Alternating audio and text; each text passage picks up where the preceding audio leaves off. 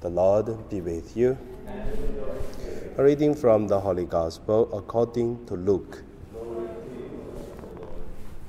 Jesus said to his disciples, Occasions for stumbling are bound to come, but woe to anyone by whom they come.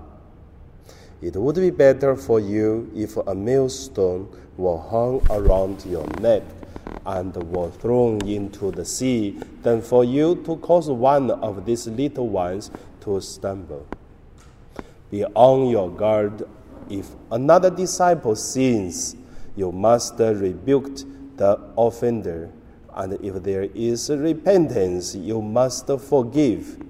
And if the same person sins against you seven times a day, and turns back to you seven times and says, I repent, you must forgive.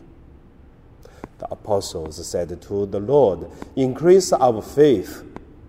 The Lord replied, If you had faith the size of a mustard seed, you could say to this uh, mulberry tree, Be uprooted and planted in the sea, and it would obey you.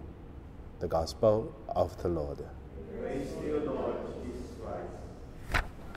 so today, my meditation, I would name it uh, The Way to Forgive. First, let us look at uh, occasions for stumbling are bound to come. I'm using the words, the original words from the Gospel of Luke, chapter 17, verses 1. What does mean occasions for stumbling are bound to come? Which means there are many bad behavior which is uh, exist in the world and in each time of the world and in each place of the world. We used to say, oh, the government is hopeless, all the politicians are corrupted. But I would say the church, it is the same. You can see the government's uh, politicians has bad example behavior, but at the same time, in the holy place, there are also bad examples. And also, if you think that uh, for the people who has uh, no faith, no religions, their behavior is bad, but also with uh, all kind of religions, not only Catholic, all kind of religions, and you also can find bad examples. And also, I want to say, don't think it started today. We heard the news. It just means we heard. But how about we did not heard the news and still the same? Because in the Bible, we can see it written 2,000 years ago Jesus already said such things because at that time, Jesus found the most corrupted people in his time and in his nation among his people, and also even some of them followed Jesus. So that is uh, what does mean the occasions for stumbling are bound to come. Then, how do we do? So I found in the Bible, Gospel of uh, John today, because we read the Gospel is the Gospel Luke. But when we look at the Gospel of John, chapter 17, verses 15, and Jesus gave us an answer by his own word. So Jesus said, I do not ask that you take them out of the world, but that you keep them from the evil ones. So don't think that uh, um, if you believe in God, then you will never face the challenge of the evil ones. You will never uh, influenced by the evil ones. No.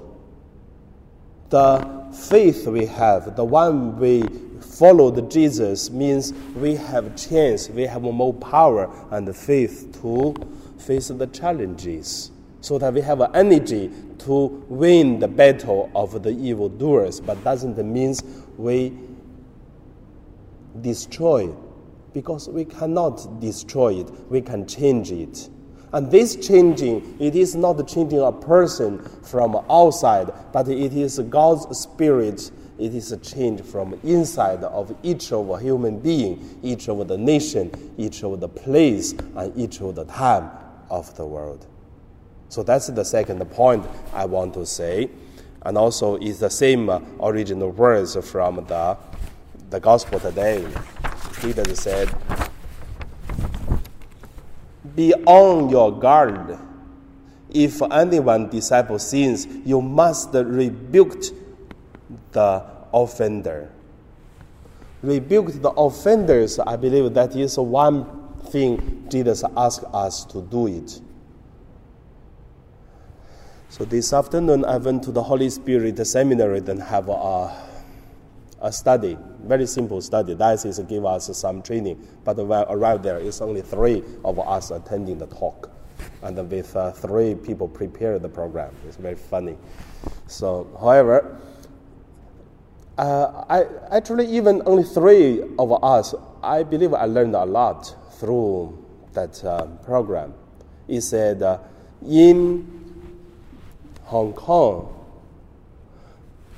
before you know, the Catholic, we used to tell the people, uh, you have to be baptized, you have to uh, have faith in God so that uh, you will not go to hell. But if you do not believe in God, if you don't baptize in Jesus' name, then you go to hell. You cannot be saved. That's why the missionaries 100 years ago actually is very close to us. Even not 100 years ago, we as a Catholic, we used to say, you must be baptized. And then, actually, after a couple years, in the 1930s to 1960s, our Catholics started to change. Actually, before the Vatican II, many places already started the practice of uh,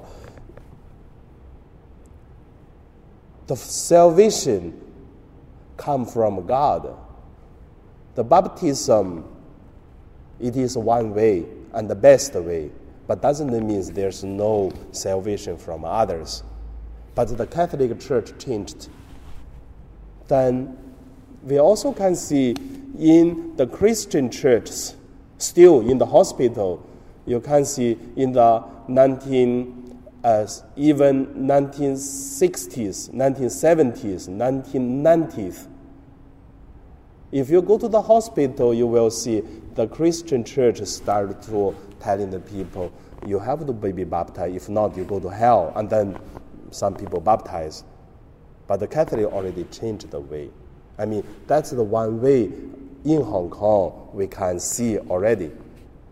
So during that study, I hear a lot of bad examples of uh, that time. Whatever the Christian church ministers or the Catholic Church. There are lots of problems, but uh, it's covered by the beautiful uh, benefits of the material things to give to the people, but also they were the corrupt a lot at that time. Then how can we do? Destroy them? So Jesus said, You have to rebuke the offenders. Means try our best to tell the people, and that's the way. And then today is the same. Still are some bad uh, behaviors. But it seems today the Catholic Church we learned very well, which means, oh, uh, if you believe, very good. If you don't believe, it's okay. You have free choice. I tell you, that is not the best, not the best way. Today, we still need to rebuke the people to say, you have to repent. May not uh, baptize, but you have to repent to change. Because you may not baptize, for sure, you cannot believe.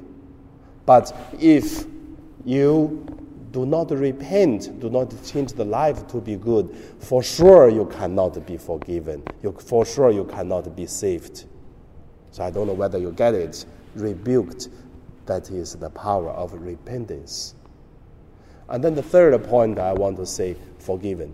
Jesus also used the words to say, and if there is repentance, you must forgive.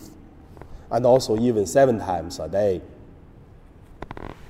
So, from this, simply we can say, forgive. It is uh, forgive others. Firstly, we have to. Second is when we forgive others, we forgive ourselves. Because there is a sword which is sharp by two sides. The forgive, it is hurt ourselves, hurt others. But when we forgive, like put the cover on the sword, and then both of us not be hurted. And also, forgiven, it is the power from God and make ourselves holy and also make others holy. Thinking about that if that uh, we forgive a person already, but another person do not forgive us, how do you feel? You will make yourself also not comfortable. But uh, through two people's forgiveness, and then both of the people will become holy. And that is the love among the forgiveness of the actions. So that is the today's the gospel tell us. However, uh, I believe uh, I have a little bit of long homily today because um, yeah, I have been sitting in the Holy Spirit seminary for almost four hours. So you're sitting for another ten minutes, I believe is okay.